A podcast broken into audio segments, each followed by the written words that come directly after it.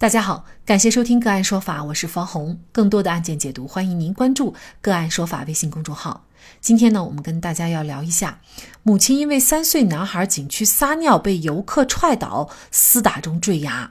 游客击掌免罪。个案说法让法律有态度、有深度、更有温度。二零二零年四月十二号，卢女士夫妻带着孩子和朋友到莫干山景区游玩。大家一路说说笑笑，时不时停下来相互拍照。没想到一场失控的意外事件正在来临。卢女士说：“我们在拍照，三岁的儿子在旁边玩，可能是憋不住了，就当场撒了一泼尿。忽然听到路过的一个女的说：‘这是谁家的孩子这么没教养？’卢女士听到这句话，扭头发现孩子蹲在地上，就赶忙上前想制止孩子，但孩子已经尿完了。”这时候他又说了句：“也不知道是什么样的父母生出这样的孩子。我本来觉得孩子这样做不对，他又这样说，我就有点生气，就回嘴说：谁家的孩子谁教育？他凭啥这样侮辱人？”卢女士上前和对方理论，希望对方为这句话道歉，相互发生口角，并升级为肢体冲突。他一直在说什么样的父母生出什么样的孩子，说我不配当中国人，言语刻薄，声音很大，我就踹了他一脚，把他从台阶上踹退下去了。我也被她丈夫樊某推了一把。卢女士说，对方准备离开时，却一脚将旁边的儿子踹倒在地，又点燃了她的怒火。两位女士进入附近凉亭开始厮打，卢女士被丈夫阻拦劝说，对方的丈夫挡在中间，被卢女士认为是在拉偏架。于是她扶着凉亭柱子站上长椅，试图踢向对方。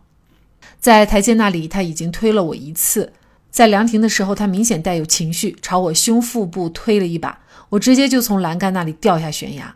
卢女士说自己随后被送医抢救，住院八个月，被鉴定为背部轻伤一级，嘴部和面部轻微伤，全身肢体部轻微伤。据现场视频显示，凉亭位于一处陡壁边缘，陡壁上部分有部分树木，下部分为乱石。卢女士称，悬崖深有二十米左右，她摔下以后被树木阻挡，起到了缓冲作用，要不然可能就直接丧命了。二零二零年六月，针对卢女士提出的故意伤害控告，德清县公安局认为没有犯罪事实，不予立案。卢女士提供的一份笔录中，樊某称，当时卢女士站在凉亭椅子上比较危险，但看到老婆被追着打，想着不让卢女士过来，就发力把她往后推，没去考虑她是不是有危险。卢女士提起诉讼以后，判决书中多位证人证言显示，樊某的妻子将小孩踹倒后，遭周围人质问，躲进凉亭以后，被卢女士扯掉假发，相互丢水杯砸向对方。之后看到有一只手将卢女士推下栏杆，但是没有看清是谁的手。判决书显示，樊某称当时伸手挡着卢女士，将其往回推，卢女士失去平衡往后倒，从凉亭摔下，未详细讲述如何推倒。在派出所的调解下，樊某曾提出向卢女士赔偿，获得谅解。他说自己是某航空公司机长，如果追究刑事责任，可能工作保不住，提出七十万赔偿。后来又增加到一百四十万，但其中七十万要分期付款，卢女士没有同意。卢女士掉下二十米高的悬崖后被缝了二十多针，而且被认定为轻伤，为何樊某不构成故意伤害罪？就这相关的法律问题，今天呢，我们就邀请北京市盈科律师事务所济南分所侯志远律师和我们一起来聊一下。侯律师您好，啊，主持人你好。嗯，那么本案当中，卢女士啊是从二十米高的这个悬崖上掉下来啊，应该说呢，其实是呃伤势不轻的，因为他后背呢，我看图片大概也缝了二十多针啊，而且呢，经过鉴定，他已经是轻伤了。但是法院呢却认为樊某不构成故意伤害罪，为什么呢？回答这个问题之前呢，呃，考虑到我们个案说法是个普法的节目，我先提一下本案的诉讼程序吧。呃，本案呢，卢女士走的是刑事自诉。根据刑事诉讼法呢及解释的规定，对于轻伤害案件，既可以公诉，也可以自诉。另外呢，就是对于被害人有证据证明。对被告人侵犯自己人身、财产权利的行为，应当依法追究刑事责任，且有证据证明曾经提出过控告，而公安机关或者人民检察院不予追究被告人刑事责任的案件呢，也可以提起自诉。呃，一句话来讲，就是公安机关、检察院不管的，当事人又有证据的，公诉转自诉。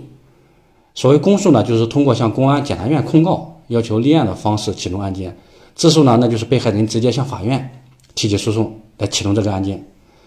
卢女士呢，一开始走的是公诉案件，呃，也就是为什么有人突然讲，哎，为什么这个案子，呃，怎么是法院来审判呢？为什么不是公安机关走这个流程呢？呃，就是，呃，因为是公安机关呢不不立案，不予追究被告人的刑事责任，那卢女士没办法呢，他就他就转而提起了自诉，就是自己向法院这个起诉被告人，呃，追究他的刑事责任。那么根据法律规定呢，故意伤害呃他人身体致轻伤以上结果的，就要追究刑事责任。呃，故意伤害罪要求客观上呢有伤害的行为，有轻伤以上的伤情结果。并且伤害的行为呢与结果有因果关系，本案呢确实有轻伤的结果，但还需要有伤害行为，以及要求该行为与结果要具有因果关系。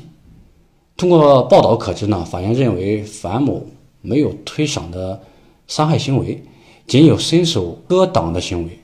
卢女士的伤情结果呢与樊某伸手割挡行为啊没有因果关系，因此呢，法院就判定了樊某。不承担责任。另外呢，故意伤害罪还需要从主观上判断樊某有没有伤害他人的故意。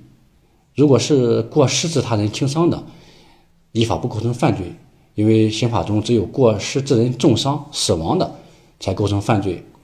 那一审法院呢，同时啊也在樊某的主观故意上进行了评价，他认为呢，呃，法樊某主观上没有伤害卢女士的故意，其主客观。只要有一点不符合犯罪的构成要件呢，就不得定罪。因此呢，按照一审法院的思路啊，樊某既没有客观上的伤害行为，也没有主观上的伤害故意，也就是说，在主客观主客观上，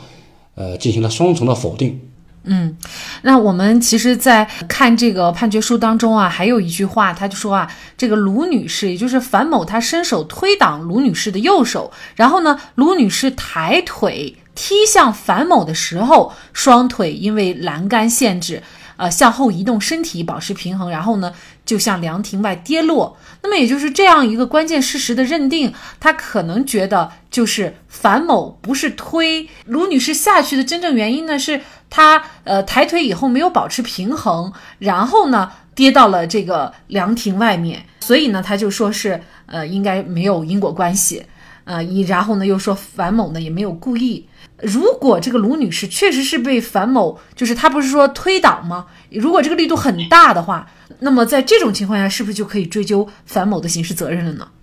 呃，如果卢女士是被樊某推下悬崖，呃，是可以推断出樊某是有伤害卢某的主观故意的。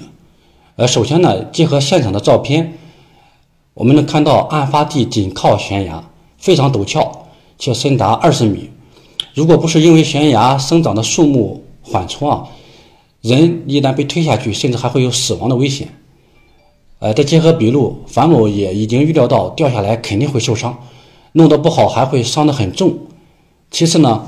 卢女士伤情鉴定以及住院了八个月的事实，也可以反映案发地的危险程度之高，以及一一旦人被推下之后的后果之严重。最后呢，从樊某笔录可知啊，其也承认有推的行为，并且呢。其也明知道樊女士站在椅子上很危险，弄不好还会伤得很重，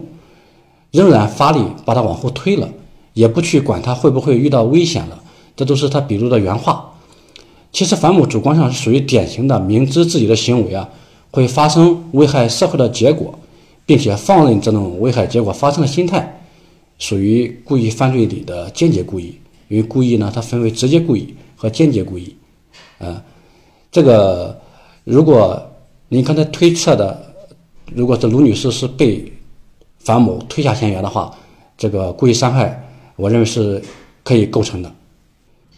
嗯，所以其实这个案件这个事实的认定是特别重要的哈。但是我们会发现呢，这个法院认定的事实和媒体采访，比如说相关的法庭上呈现的证人证言，以及卢女士的指控，还有樊某自己的供述，其实是有比较大的出入的。因为樊某说他其实是是推他的，那么证人证言也看到，呃，卢女士是被推了一下，然后掉下去的。具体法院他又该如何判断？呃，事实到底是什么呢？呃，根据一审判决提供的信息可知呢，就除了上述的证据，还有现场的监控视频、鉴定意见，呃，这里就出现了证据的证明力问题了。通常来讲呢，证人证言、被害人陈述、被告人供述属于言辞证据、主观证据，相比监控视频这种实物证据、客观证据啊，它证明力是相对比较低的。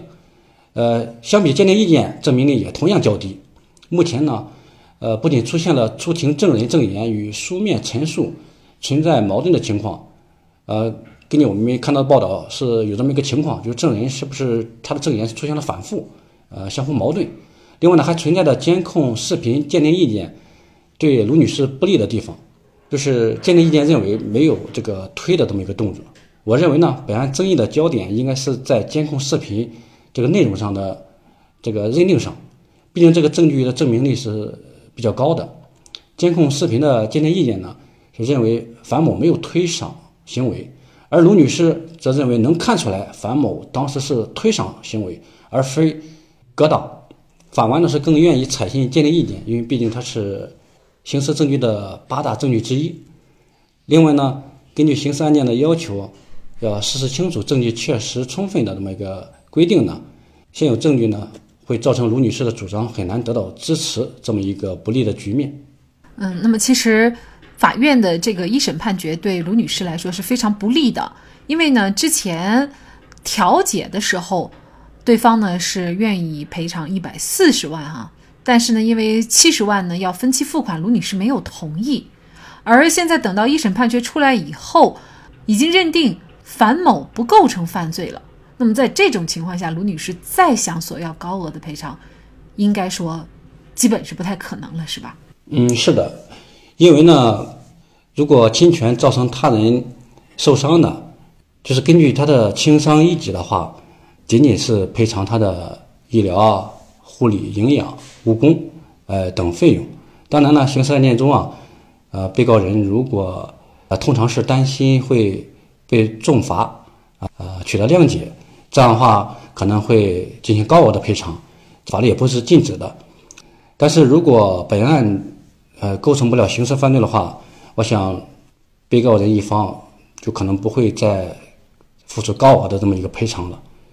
现在呢是卢女士想提出上诉了，二审的话，她想要追究樊某的刑事责任可能性大吗？呃，我认为呢，一审虽然不利呢，二审也并不是说没有机会。呃，目前呢，对卢女士有利的证据呢，是一是她的自己的陈述，另外呢，被告人樊某啊，其实在笔录中也是明确的提出来自己有推的这么一个动作，而且呢，他也能预料到，呃，如果他有这个行为的话，可能造成卢女士的比较严重的一个受伤的一个行为。其实，呃，这些证据是对卢女士还是比较有利的，呃，只是因为出现了这么一个监控视频。当然，监控视频呢，据卢女士讲，她认为监控监控视频对自己还是比较有利的。但是，鉴定意见却认为这个监控视频好像没有这么推的那么一个动作。当然呢，监控录像它这个证据证明力还是非常高的啊，因为它能反映出现场的一个客观情况。呃，监控录像呢也作为视听资料、刑事证据中的一种证据，证明力还是非常高。所以说呢，我建议啊，卢女士二审的话。应该申请对监控视频重新鉴定，以及呢申请有视频分析专门知识的人，也就是所谓的专家证人出庭，就这个视频鉴定意见提出自己的意见。当然呢，也可以呢在保证安全的情况下，申请法院哎做个侦查试验，或者说自己呢也可以联系一些专家做一下侦查实验，看看如果没有推的情况下，仅仅是因为卢女士的。呃，踢向对方，是不是能够自然跌落？可以模拟那么一个场景，看看有没有那种可能性，以确定如果在没有推搡的情况下，能否自行跌落。最后呢，呃，我还想补充两点，就是樊某妻子呢，呃，还踢了卢女士的三岁的孩子，呃，我认为这个行为还是比较恶劣的啊，一个成年人啊，踢一个三岁的孩子，我建议呢，卢女士可以凭借笔录，就现有的这么。这些公安机关的笔录啊，先对樊女士，呃，要对呃，先对樊某妻子啊，呃，要求行政拘留，呃，另外呢，如果最后认定樊某确实推搡了卢女士，呃，导致其受伤了，这樊某构成故意伤害罪，那樊某的妻子也应该属于故意伤害罪的共犯，应当与樊某共同承担刑事责任，呃，也不要遗漏了这么一个同案犯。由这个案件我们可以看出，懂一些法律知识是多么重要。卢女士由于前期没有同意达成一百四十万的协议，导致后期索赔非常艰难。如果仅仅赔偿卢女士医疗费等费用，显然都不到一百四十万的零头。这就是不懂法又不咨询专业法律人的代价。好，再一次感谢北京市盈科律师事务所济南分所侯志远律师。